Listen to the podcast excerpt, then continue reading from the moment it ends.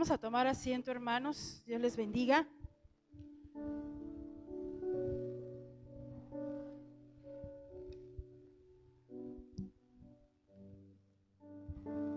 Si pueden prender la luz, por favor. Creo que es la de arriba. Gracias. Voy a pedir a Belén que venga, por favor. Amén. ¿Cuántos vienen con un corazón dispuesto? Amén. Amén, amén. Entonces les voy a pedir que por favor podamos tomar tiempo para escuchar la, la palabra del Señor en esta tarde. Amén. Recuerden que la palabra del Dios dice que para todo hay tiempo. Entonces ahorita es el tiempo, el tiempo de escuchar la palabra, de poder este, entender lo que el Señor quiere hablarnos. Vamos a pedir a los niños que, que vayan a, a su clase. Amén. Aleluya. Bien. Damos gracias a Dios por los niños. Amén. Muy bien, que no tarden, que no distraigan, por favor. Pues bueno, como les decía, si quieren, pásense de este lado. Eh, vamos a disponer nuestro corazón para para entender lo que el Señor quiere hablarnos en esta hora. Amén. Bueno, antes de, iniciar con la lectura bíblica, quiero iniciar preguntando o comentando, ¿cuántos de nosotros cuando recibimos a alguien en la casa lo atendemos bien? Yo creo que todos, ¿no? Llega alguien, llega la familia, cuando, es, cuando nos toca hacer, la, por ejemplo, la cena de Navidad, pues hacemos todo lo mejor para que esa persona se siente a gusto, ¿cierto o falso? ¿Verdad? Que va a venir la abuelita, que va a venir la tía, que va a venir mi hermano, que va a venir alguna gente especial.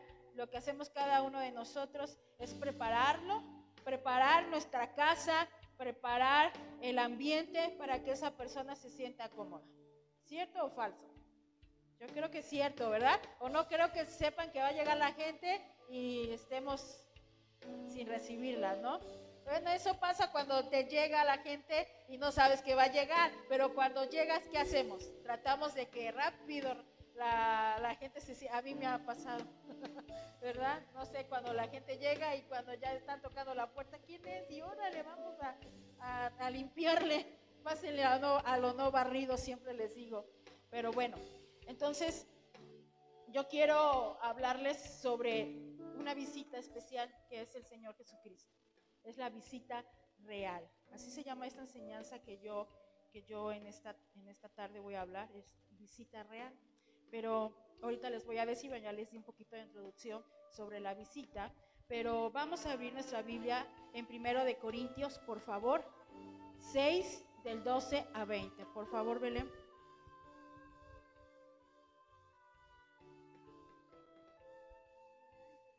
Primera de Corintios 6 del 12 al 20. Así que pongan mucha atención. Ya que todos los tengan, por favor, digan amén. Necesito que todos estén con la Biblia leyendo lo que vamos a estar en esta tarde compartiendo. ¿Sí? Sí. Primera de Corintios 6, del 12 al 20.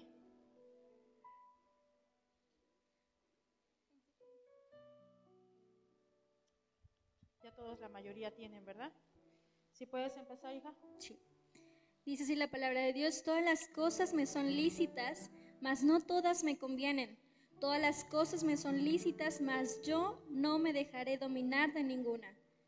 Las viandas para el vientre y el vientre para las viandas, pero tanto al uno como a las otras destruirá Dios. Pero el cuerpo no es para la fornicación, sino para el Señor y el Señor para el cuerpo. Y Dios que levantó el Señor, también nosotros nos levantará con su poder. ¿No sabéis que vuestros cuerpos son miembros de Cristo? ¿Quitaré pues los miembros de Cristo y los haré miembros de una ramera? De ningún modo. ¿Y no sabéis que el que se une con una ramera es un cuerpo con ella? Porque dice, los dos serán una sola carne, pero el que se une al Señor un espíritu es con él. Huid de la fornicación. Cualquier otro pecado que el hombre cometa está fuera del cuerpo, mas el que fornica contra su propio cuerpo peca. ¿O ignoráis que vuestro cuerpo es templo del Espíritu Santo, el cual está en vosotros y el cual tenéis de Dios y que no sois vuestros? ¿Por qué habéis sido comprados por precio? Glorificad pues a Dios en vuestro cuerpo y en vuestro espíritu, los cuales son de Dios. Amén. Gracias. Yo creo que lo que acabamos de leer está muy claro, ¿no? Está muy preciso. Yo en esta tarde les voy a hablar muy claro. No me voy a tardar, de hecho, mucho en esta enseñanza. Pero bueno, vemos que en estos versículos, hermano, Dios nos habla de que nuestro cuerpo es el templo del Espíritu Santo. Yo creo que eso ya lo conocemos la mayoría, ¿sí? Y que cada parte de nuestro cuerpo es miembro de quién? De Cristo. Todo nuestro ser, todo miembro de nuestro cuerpo le pertenece a Dios. No nos pertenece a nosotros, le pertenece a Cristo. ¿Sí? Y nos dice que debemos cuidarlo del pecado. Nos dice que le debemos cuidarlo de la fornicación, de todo aquello que hace que nuestro cuerpo peque. ¿Por qué? ¿Por qué nos dice que, que no debemos de hacer eso? Porque somos, somos parte de Cristo. Y cuando nosotros empezamos a pecar, dejamos de ser parte de Él. Hay una separación. Cuando estamos en pecado hay una separación de Cristo. ¿sí? Dice también que por lo cual nos dice que debemos vivir en qué? En pocas palabras, en santidad. La santidad es algo que nos pide el Señor. Es algo que se ha olvidado en la iglesia cristiana, que no se habla, ¿sí? Y es algo que el Señor nos pide, vivir en santidad, buscando diariamente agradarle a Él, dejando todo aquello que no le agrada a Dios, dejando todo pecado. Y menciona una palabra muy importante que es la fornicación. ¿Alguien de ustedes sabe qué es la fornicación? Es una inmoralidad sexual, ¿verdad? Pero espiritualmente tiene un significado, que es romper el pacto con Dios. Y le voy a pedir a Belén que me explique eso, por favor. Muy bien. Tenemos que entender que un pacto es una alianza, un pacto es un acuerdo que se hace entre dos personas, entre dos seres, que se toman y entonces acuerdan por ese pacto, por amor, eh, no romperlo. Ahora, vamos a Jeremías. Si quieren no lo busquen, se los voy a leer. Jeremías 31, el versículo 32 y 33 dice, no como el pacto que hice con sus padres el día que los tomé de la mano para sacarlos de la tierra de Egipto. Dios desde que el hombre pecó quiso hacer un pacto con el hombre y le prometió un redentor. En el Génesis, en el huerto, le dijo a Adán y a Eva que iba a traer un redentor para, para salvarlos de, de este pecado. Y sigue diciendo, no como ese pacto, mi pacto que ellos corrompieron, aunque fui un esposo para ellos. Así es como Dios nos ve, como un esposo.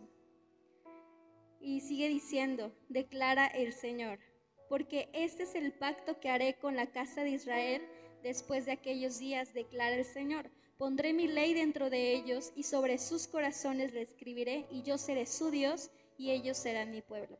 Cuando nosotros no amamos a Dios, cuando Dios viene, nos llama, eh, aceptamos a Cristo y decidimos ser discípulos de Jesucristo, aceptamos ese pacto.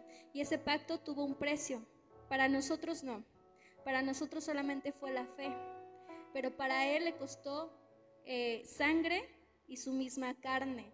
Por eso cuando nosotros venimos a tomar la cena del Señor, recordamos ese nuevo pacto que a nosotros no nos costó, que se llama gracia y misericordia, pero al sí. Y cuando nosotros desviamos nuestro corazón de Dios y lo ponemos en segundo lugar, se nos llama fornicadores o que cometemos adulterio, porque rompemos ese pacto. Y romper ese pacto quiere decir que estamos abortando el plan divino de Dios.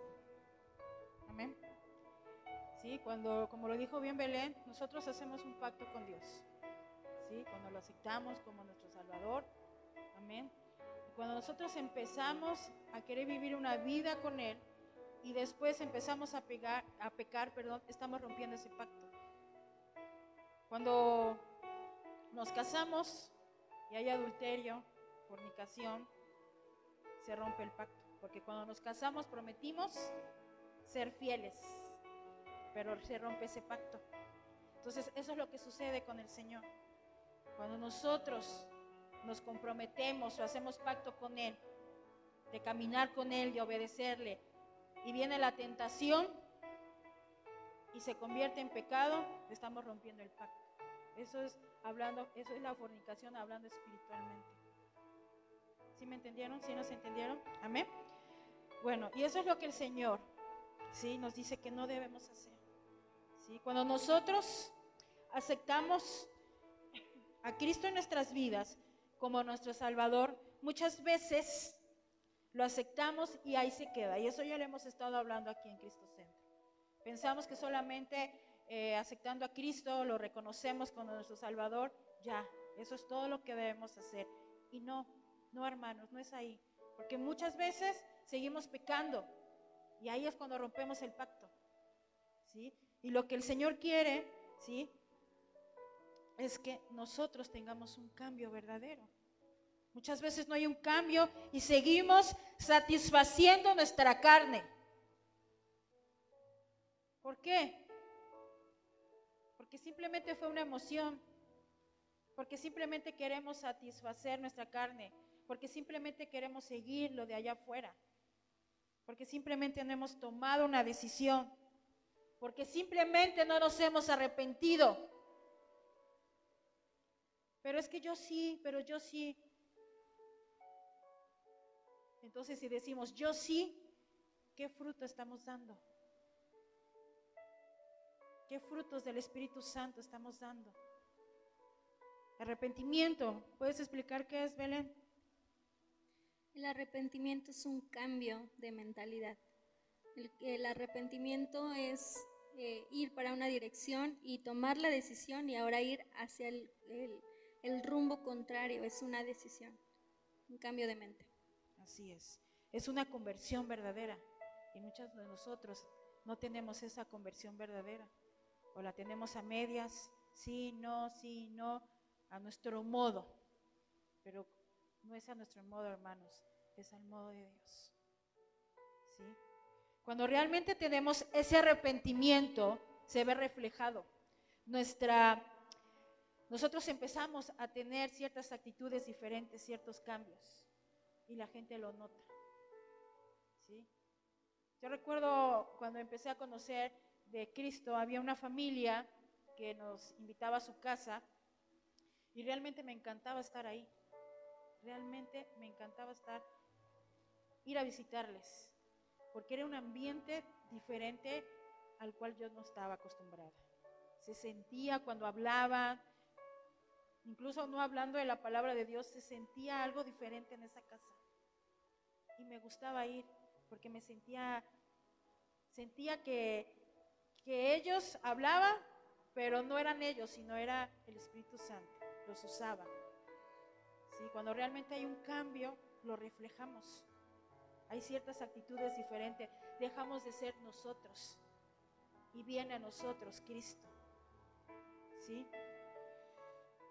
Cuando realmente tenemos ese arrepentimiento, nuestra visita real llega y la hacemos parte de nosotros. ¿Sí? La visita real llega a nuestra, a nuestra vida, que es el Señor Jesucristo. ¿Y cómo lo estamos atendiendo? ¿Cómo lo estamos recibiendo? ¿Sí? Y cuando realmente tenemos ese cambio, empezamos esa travesía de Dios en nuestra vida, agradándole en todo momento. Vamos a regresar a Primera de Corintios 6, versículo 15, por favor. ¿Qué dice Belén? ¿No sabéis que vuestros cuerpos son miembros de Cristo? ¿Quitaré pues los miembros de Cristo y los haré miembros de una ramera? De ningún modo. Amén. Aquí nos pregunta, ¿no sabéis que vuestro cuerpo son miembros de Cristo? ¿Por qué nos hace como pregunta? ¿No sabéis? no entendemos que nuestro cuerpo le pertenece a Cristo. Muchas veces no lo entendemos porque seguimos en pecado. Por eso nos dice, ¿no sabéis? Cuando hay, cuando hay arrepentimiento, cuando decidimos realmente agradarle a Dios, ¿sí? Tenemos, empezamos a tener este entendimiento de Cristo. De que nuestro cuerpo le pertenece. Y empezamos a guardarlo y empezamos a tener una unión con Cristo. ¿Cuántos estamos unidos a Él realmente? ¿no sabéis que son nuestro cuerpo de Cristo? Vamos al versículo 16 y 17 de ahí mismo, lo puedes leer, Belén. ¿O no sabéis que Él que se une a una ramera es un cuerpo con ella? Porque dice, los dos serán una sola carne pero el que se une al Señor, un espíritu es con Él. Amén. Nos vuelve a preguntar, ya me imagino, ¿qué no sabes? ¿No entiendes? ¿Por qué seguimos así? ¿No sabéis que el que se une con una ramera es un cuerpo con ella, con el pecado?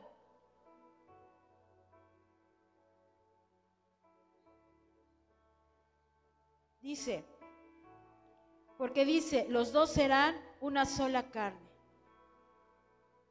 Y después el 17, pero el que se une al Señor es un espíritu con Él. Nosotros debemos tener unión con quién? ¿Con el pecado o con Cristo? Con Cristo. Pero muchas veces nosotros no queremos pagar ese precio para tener esa unión con Él. ¿Sí? Entonces, realmente muchas veces no hay unión. Y fíjense otra vez en el versículo 16, al finalizar. Los dos serán una sola carne. ¿Con quién quieres unirte? ¿Con quién quieres ser una sola carne? ¿Con Cristo o con el pecado? ¿Qué, qué unión quieres? ¿Qué unión queremos? Versículo, vamos al versículo 12, de ahí mismo, ¿lo puedes leer, Belén? Sí. Todas las cosas me son lícitas, mas no todas me convienen. Todas las cosas me son lícitas, mas yo no me dejaré dominar por ninguna. Así es. Todas las cosas me son lícitas, mas no todas nos conviene. Pero ahí estamos volviendo a hacer lo mismo. Y lo mismo, cuando sabemos que no nos conviene, cuando sabemos que vamos a tener consecuencias malas, cuando sabemos que yendo otra vez por ahí no va a estar bien. ¿Por qué? Seguimos con nuestra necedad, con nuestra opinión propia, porque creemos que puede puede cambiar la atmósfera y podemos estar bien y nos estamos engañando a nosotros mismos. Dice, todas las cosas me son lícitas, pero ¿qué dice el apóstol Pablo? Mas no me dejaré dominar. Muchas veces dejamos que gobierne y que domine el pecado en nosotros. Aquí el apóstol Pablo nos dice que todo está permitido, pero no todo es para bien. Y dice algo muy importante, no me, no me dejaré dominar por ninguna no dejará que nada lo domine. ¿Sí? Esto quiere decir que cuando venga la tentación, porque obviamente el enemigo, esto lo he enseñado en una enseñanza que era tu más íntima debilidad, el enemigo conoce perfectamente nuestra debilidad, mejor que nosotros. ¿Sí? Y es por donde ahí va a atacar. Pero nosotros no debemos dejar, debemos ser resistentes, fuertes, para que la tentación que venga a nuestra vida no se convierta en pecado. ¿Sí? Pero es que no tengo dominio propio. Bueno, has tomado la decisión de querer cambiar y pedirle a Dios que te ayude. ¿Sí? Si nosotros queremos algo en la vida, no hablando espiritualmente, hablando naturalmente, queremos obtener algo, un trabajo, queremos, no sé, algo, luchamos por adquirirlo, ¿no? ¿Por qué no luchar para agradar a Dios? ¿Por qué no luchar para tener ese dominio propio y, no, y, que la tentación no se convierta en pecado? ¿Sí? Vamos a segunda de Pedro, por favor.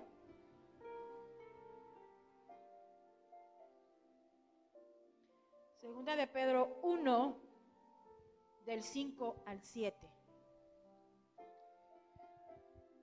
Le voy a pedir a Belén que me lo lea. Segunda de Pedro 1, del 5 al 7. Al 8, perdón. Dice así, vosotros también, poniendo toda diligencia por esto mismo, añadid a vuestra fe virtud, a la virtud conocimiento al conocimiento dominio propio, al dominio propio paciencia, a la paciencia piedad, a la piedad afecto fraternal y al afecto fraternal amor. Porque si estas cosas están en vosotros y abundan, no os dejarán estar ociosos sin fruto en cuanto al conocimiento de nuestro Señor Jesucristo. Amén. Vuélvelo a leer, hija, pero despacio. Vosotros también, poniendo toda diligencia. Hasta ahí dice, nosotros poniendo que toda diligencia, caminando en obediencia. ¿Sigue? Por esto mismo, añadid a vuestra fe virtud. Debemos añadir a nuestra fe virtud. Yo ayer meditaba en esta palabra, virtud. Y es un hábito operativo bueno. La virtud es un hábito que debemos tener en nuestra vida. Dice, es disposición permanente que inclina de un modo fuerte y firme. ¿Sí? Esa es una virtud que debemos tener. Ser firmes, ser fuerte en lo que decidimos hacer para Cristo. ¿Sí? Tener firmeza en la obediencia, tener firmeza en andar agradando al Padre. Cuando nosotros empezamos a hacerlo, dice, añadí a vuestra fe virtud. ¿Qué más dice? A la virtud, conocimiento.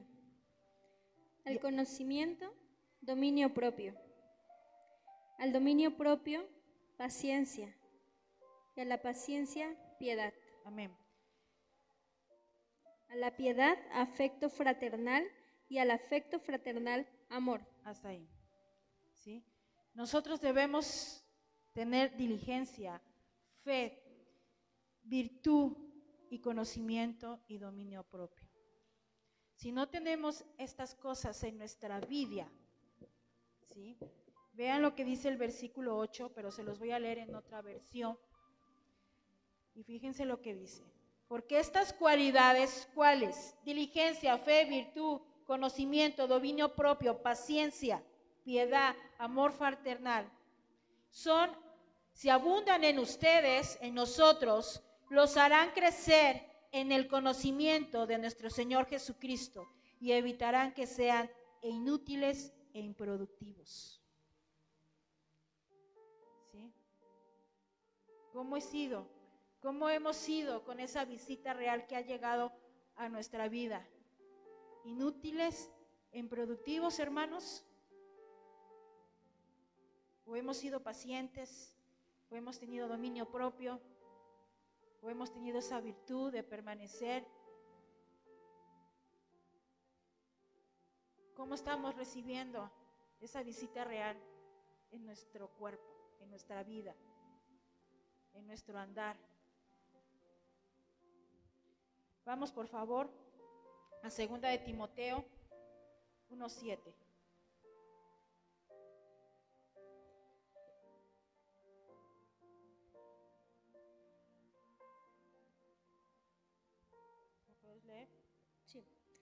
Y queriendo ser doctores de la ley, sin entender ni lo que hablan ni lo que afirman. No, segunda de Timoteo.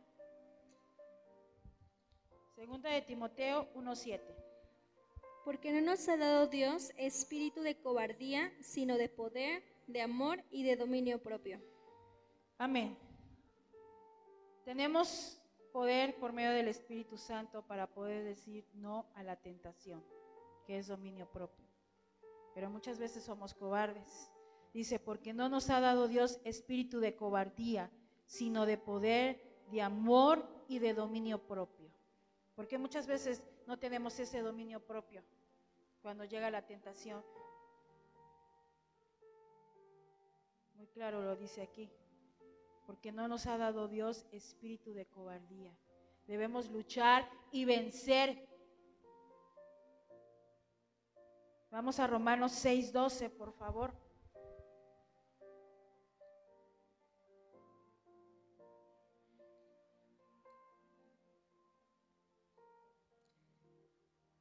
No reine pues el pecado en vuestro cuerpo mortal, de modo que lo obedezcáis en sus concupiscencias.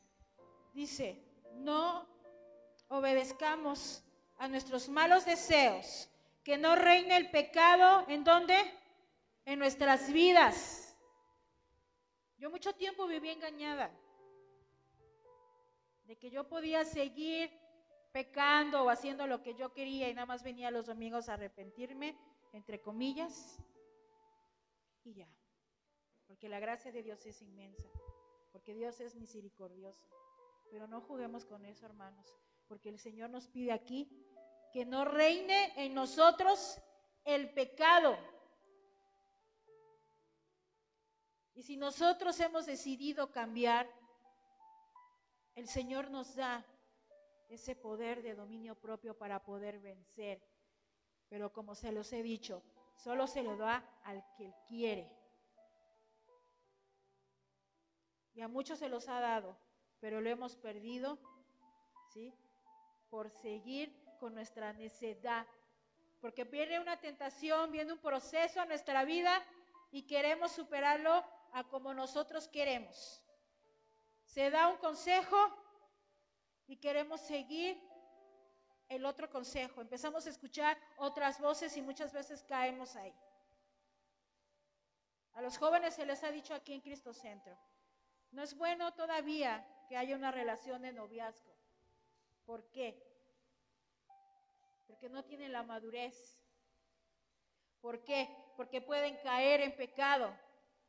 ¿Por qué? Porque aún no son fuertes espiritualmente. Y, van. Y ahí está. No, es que batallo mucho con, con ciertas cosas. Bueno, pues no, ya no, ya no lo hagas, trata de evitarlo, mejor otra cosa, pero seguimos y seguimos y caemos, porque queremos seguir nuestra vida a nuestro modo. Y muchas veces empieza a reinar el pecado en vuestro cuerpo mortal. ¿Sí? Y eso es lo que no quiere el Señor. Cerremos la puerta al pecado, no obedeciendo, lo que sintamos de querer hacer algo nosotros. El, cristianismo es un camino difícil. ¿sí? Y muchas veces se ha manejado que todo es fácil. Y venimos, porque yo así me pasó, vengo hace tiempo y creo que mis problemas se aumentaron más. Y yo decía, no, que mejor me voy. Pero es ahí donde nos debemos nosotros luchar para llegar a la perfección.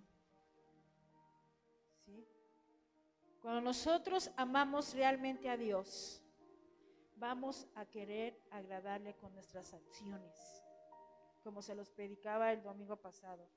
Si no hay amor a Dios realmente, no vamos a poder obedecer. Cuando estamos enamorados, ya lo he dicho, todos hemos estado enamorados. Hace la mano quien no, porque si no, no me va a entender. Cuando estamos enamorados, queremos satisfacer a la persona, ¿cierto o falso? Todo queremos hacer para la persona. Todo. estar hasta más tiempo con esa persona. Cuando ya no nos importa, ¿verdad? No, ya, pues ya que se vaya la goma, decimos. Y ya, ya no lo agradamos. Entonces, cuando hay un enamoramiento de Dios, ¿sí? Realmente nuestras acciones son diferentes. Nuestro servicio es diferente. Nuestra entrega es diferente. Nuestra obediencia es realmente una obediencia. Realmente empezamos a caminar como hijos verdaderos. Entonces debemos analizar porque de ahí viene todo. Arrepentimiento, amor a Dios, obediencia, madurez, perfección. ¿En dónde estamos? ¿Seguimos siendo niños fluctuantes?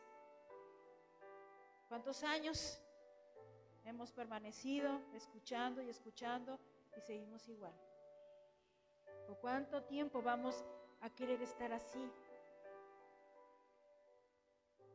Debemos empezar, hermanos, a ser diferentes si en verdad lo queremos, si en verdad queremos agradar a Dios. Vamos a regresar a Primera de Corintios, por favor.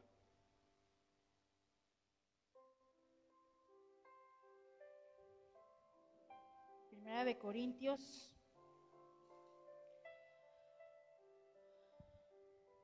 Versículo 13. Las viandas para el vientre y el vientre para las viandas, pero tanto el uno como el otro las destruirá Dios. Pero el cuerpo no es para la fornicación, sino para el Señor, y el Señor para el cuerpo. Amén. Las viandas en otra versión son alimentos. ¿Sale? Dice, podemos ponerle ahí, la comida es para el vientre, en otra versión es el estómago, y el estómago para la comida, pero tanto al uno como a las otras destruirá Dios pero el cuerpo no es para la fornicación, sino para el Señor y el Señor para el cuerpo. Vean el ejemplo que nos da aquí el apóstol Pablo. ¿Entendemos el versículo? Dice, los alimentos son para el estómago. No pueden ser el alimento para una silla, para el baño, para el pasto. ¿Puede ser el alimento para eso? No, ¿verdad? Ni el estómago puede ser para el sol, ni para la mesa. Van unidos el alimento con el estómago. El estómago y los alimentos no se pueden desviar porque no lograrían su objetivo. Deben estar juntos. Si no es así, nos moriremos de hambre porque el estómago necesita el alimento y el, alimento necesita a quién? Al estómago. Y así como dice abajo, así nuestro cuerpo no se puede desviar del Señor, necesita nutrirse para mantenerse fuerte. Nuestro cuerpo le pertenece a Cristo. Nuestro cuerpo no se puede desviar porque es de Él. Debemos estar unidos a Él porque somos miembros de Él. No somos parte de otro, así no nos diseñó el Señor. Por eso, si el, si el estómago se va por otro lado, ¿cuáles serían sus, consecuencias?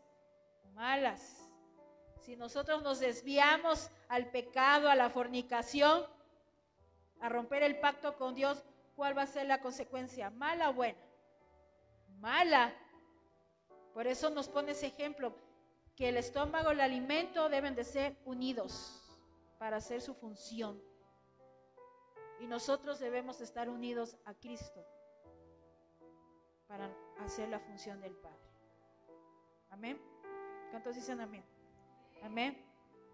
Debemos guardar nuestro cuerpo de todo aquello que no le agrada a Dios, tanto natural mente y espiritualmente.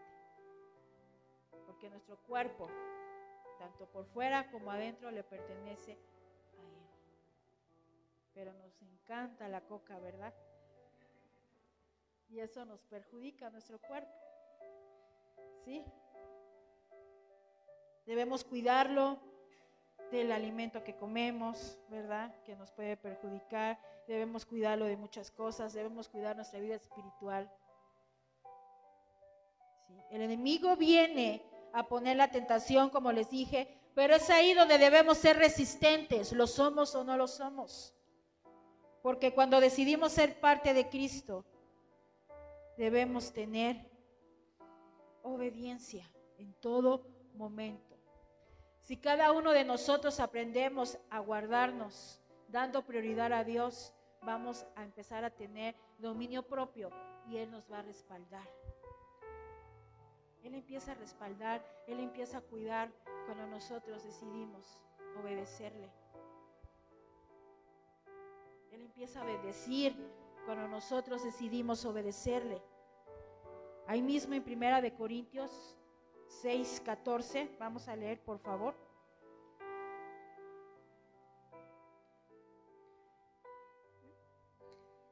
Y Dios, que levantó al Señor, también a nosotros nos levantará con su poder. ¿Quién es el único que nos va a levantar? Dios, por medio del Espíritu Santo, a poder decir no, a poder resistir.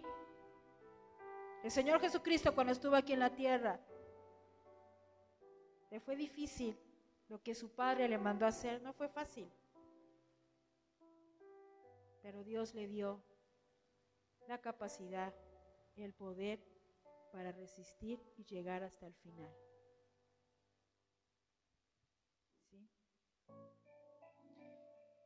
Tenemos que ser pacientes y esperar en Dios. Vamos a un versículo muy conocido, Isaías 40. 40, 30 y 31. Los muchachos se fatigan y se cansan, los jóvenes flaquean y caen, pero los que esperan a Jehová tendrán nuevas fuerzas, levantarán alas como las águilas, correrán y no se cansarán, caminarán y no se fatigarán. Si no tenemos paciencia vamos a caer, pero los que esperan van a tener las fuerzas, correrán y no nos cansaremos, caminarán y no nos fatigaremos. ¿Y por qué muchas veces nos cansamos?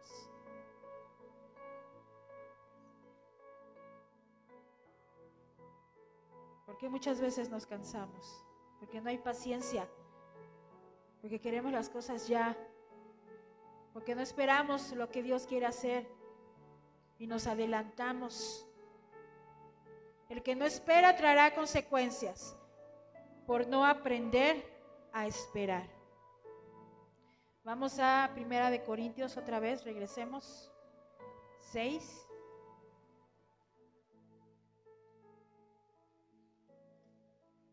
Y vamos a leer el versículo 18, 19 y 20. Huid de la fornicación.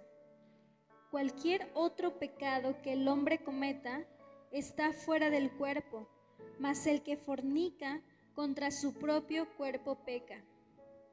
¿O ignoráis que vuestro cuerpo es templo del Espíritu, el cual está en vosotros, el cual tenéis de Dios y que no sois vuestros?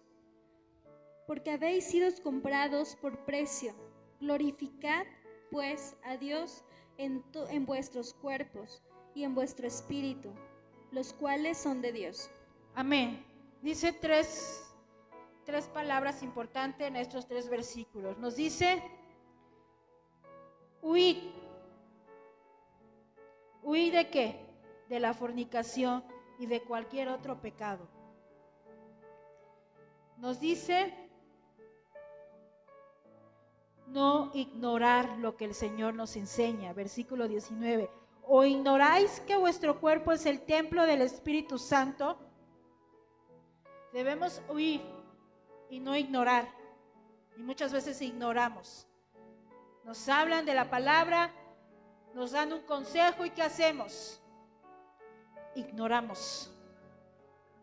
Y no hay un cambio. Y nos dice el versículo 20, glorificar. Glorificar pues a Dios con qué?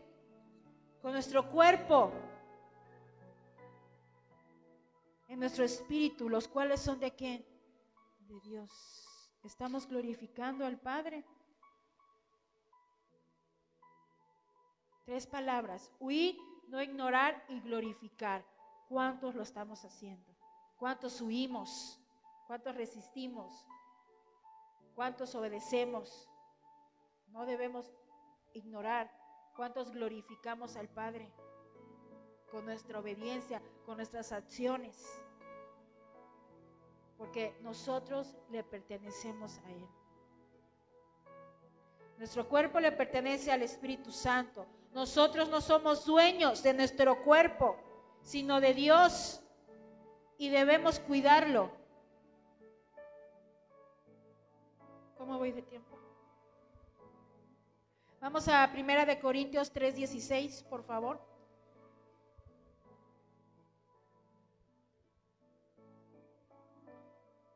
¿Qué dice? ¿No sabéis que sois templos de Dios y que el Espíritu de Dios mora en vosotros? Dice, ¿no sabéis? ¿Por qué no lo sabemos? Porque no hay entendimiento.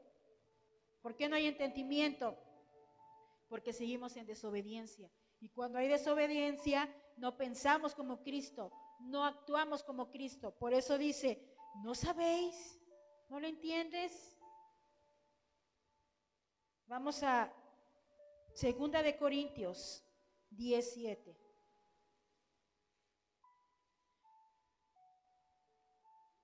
Porque muchas veces no pensamos y actuamos como Él, porque seguimos en pecado. Segunda de Corintios 10, 7.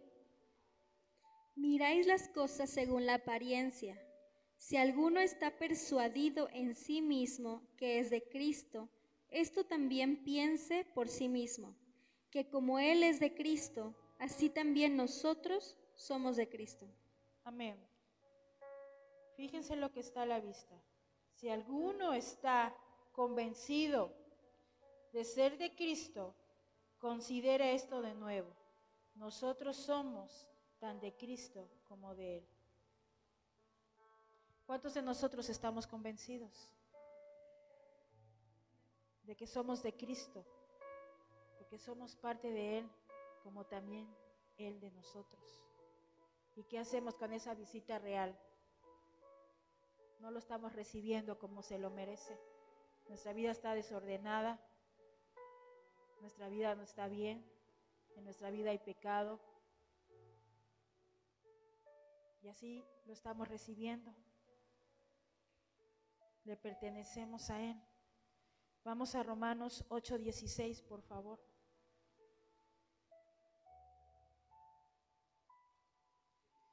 Romanos 8. No, Romanos 8:15, perdón.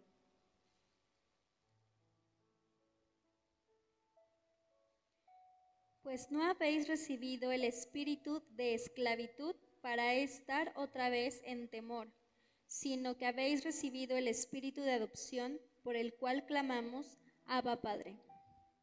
Le pertenecemos a Él porque Él es nuestro Padre. No nos ha dado espíritu de esclavitud para estar otra vez en temor, sino habéis recibido el espíritu de adopción por el cual clamamos, Abba, Padre. Somos de Él, le pertenecemos a Él, pero no lo entendemos. Los hijos obedecen al Padre. Nosotros estamos obedeciendo a nuestro Padre. ¿Sí? Vamos a Gálatas 4:6, por favor. Gálatas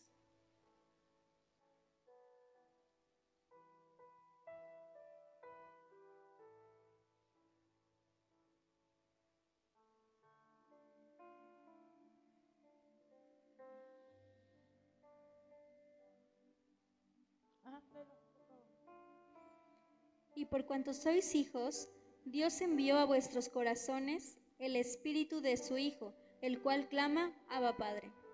Amén. Y por cuanto soy hijos, ¿quiénes somos hijos? Los que obedecen. Dios envió a vuestros corazones el espíritu de su Hijo, el cual clama, Abba Padre. ¿Cuántos clamamos? ¿Cuántos creemos que realmente es nuestro Padre? ¿Cuántos le obedecemos?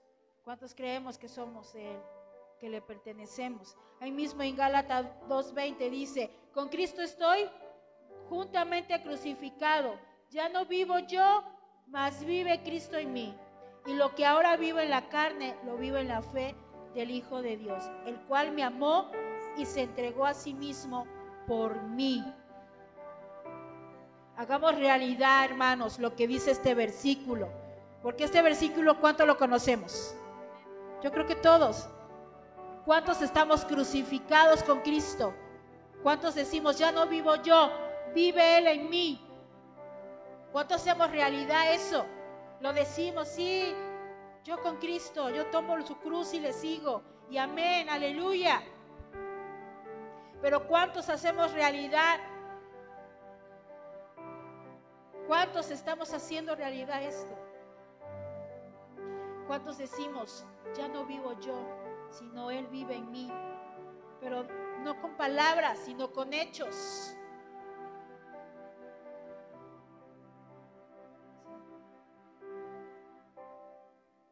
Recuerdo en la reunión de mujeres dije que yo le decía a mi esposo, te amo, pero mi esposo me decía, demuéstralo con hechos.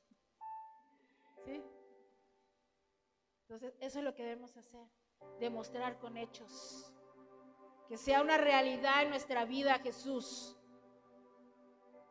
Que sea una realidad que cuando venimos a adorar al Padre y le decimos, lléname, le decimos, alabado sea tu nombre, sea una realidad, no solo cantar por cantar.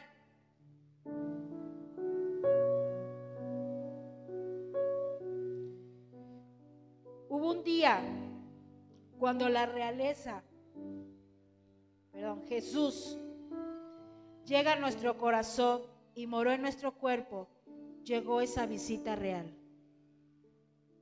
¿Qué encontró? Esa visita real quiere transformarnos, pero muchas veces no queremos porque nuestra carne nos, nos desvía a caer y nos quiere transformar esa visita real para que vivamos de un modo que lo glorifique a Él. ¿Cómo? ¿Cómo voy a glorificar al Padre? Teniendo la decisión de cambiar. Con nuestras relaciones personales, con la manera de llevar nuestra vida. ¿Cómo nos, cómo, cómo nos llevamos con los demás? cómo actuamos en el trabajo, con los amigos, en la escuela, incluso aquí en la iglesia. ¿Cómo estamos glorificando al Padre? Hemos cambiado desde que esa visita real llegó a tu casa o la tienes ahí en espera. Llega alguien, ay, espérame tantito, voy a acomodar y rápido apuramos para que llegue esa, eh, esa, persona entre. O lo seguimos ahí con la puerta media abierta. Ahí sigue sentado. ¿Cómo?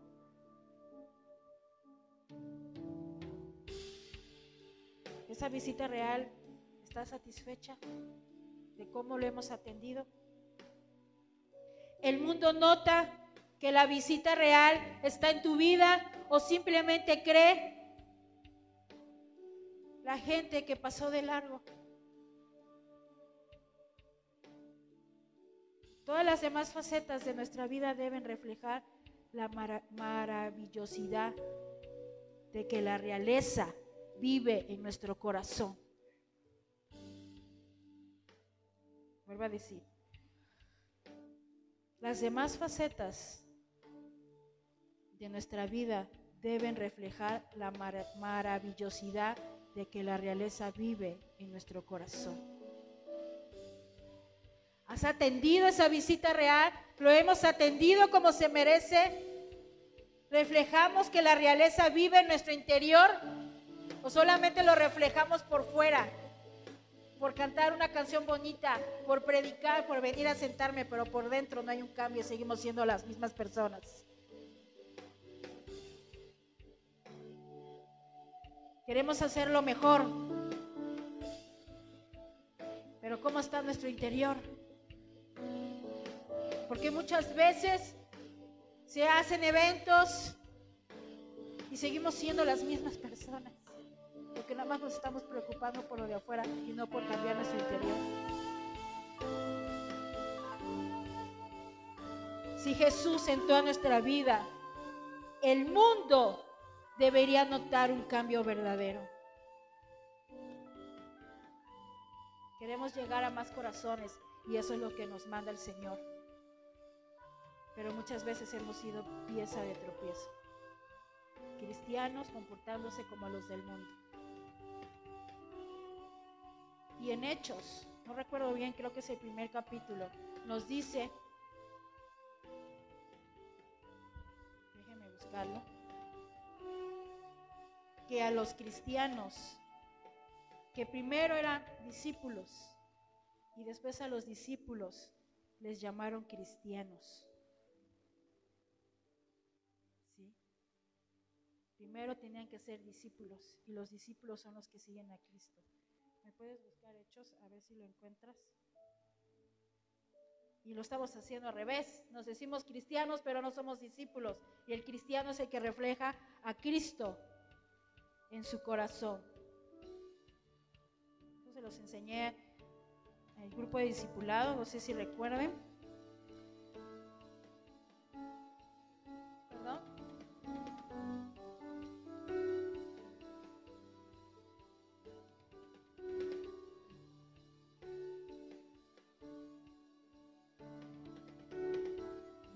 Que está, pero está en hechos.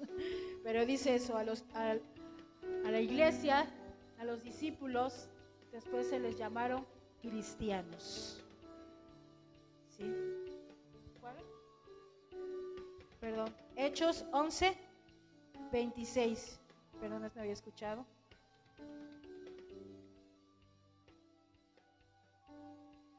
¿Lo puedes leer, Belén?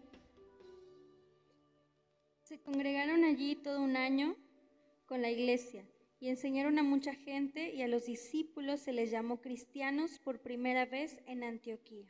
¿A quiénes se les llamaron cristianos? Y a los discípulos son aquellos que siguen a Cristo.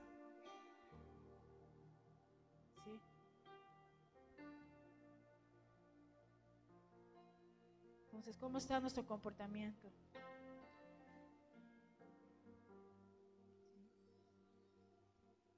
Ponte de pie, por favor.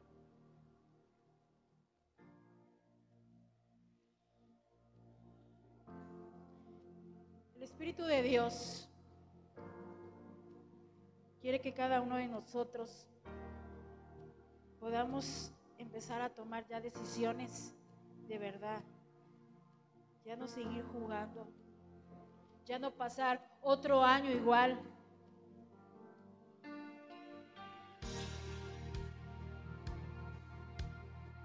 ¿Por qué? Cuando vino todo esto de la pandemia, que ya, ya hicimos un año, en muchos cristianos hubo temor, tristeza, hubo cosas en las cuales nos hundimos, que realmente no creemos que Dios nos puede levantar porque realmente hemos creído sus promesas, que Él nos cuida.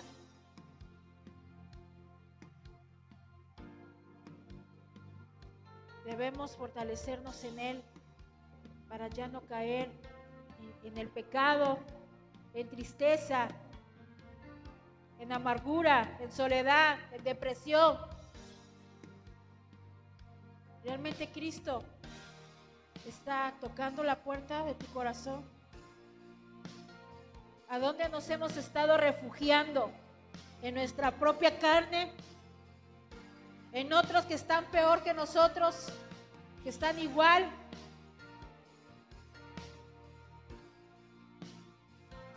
Cierra tus ojos, por favor. Y yo quiero que reflexionemos cómo está nuestra vida, cómo está nuestro caminar. ¿Qué debemos empezar a cambiar, quitar? Pero primero, pide perdón a Dios si has rompido el pacto, si has fornicado, tanto espiritualmente, tanto naturalmente.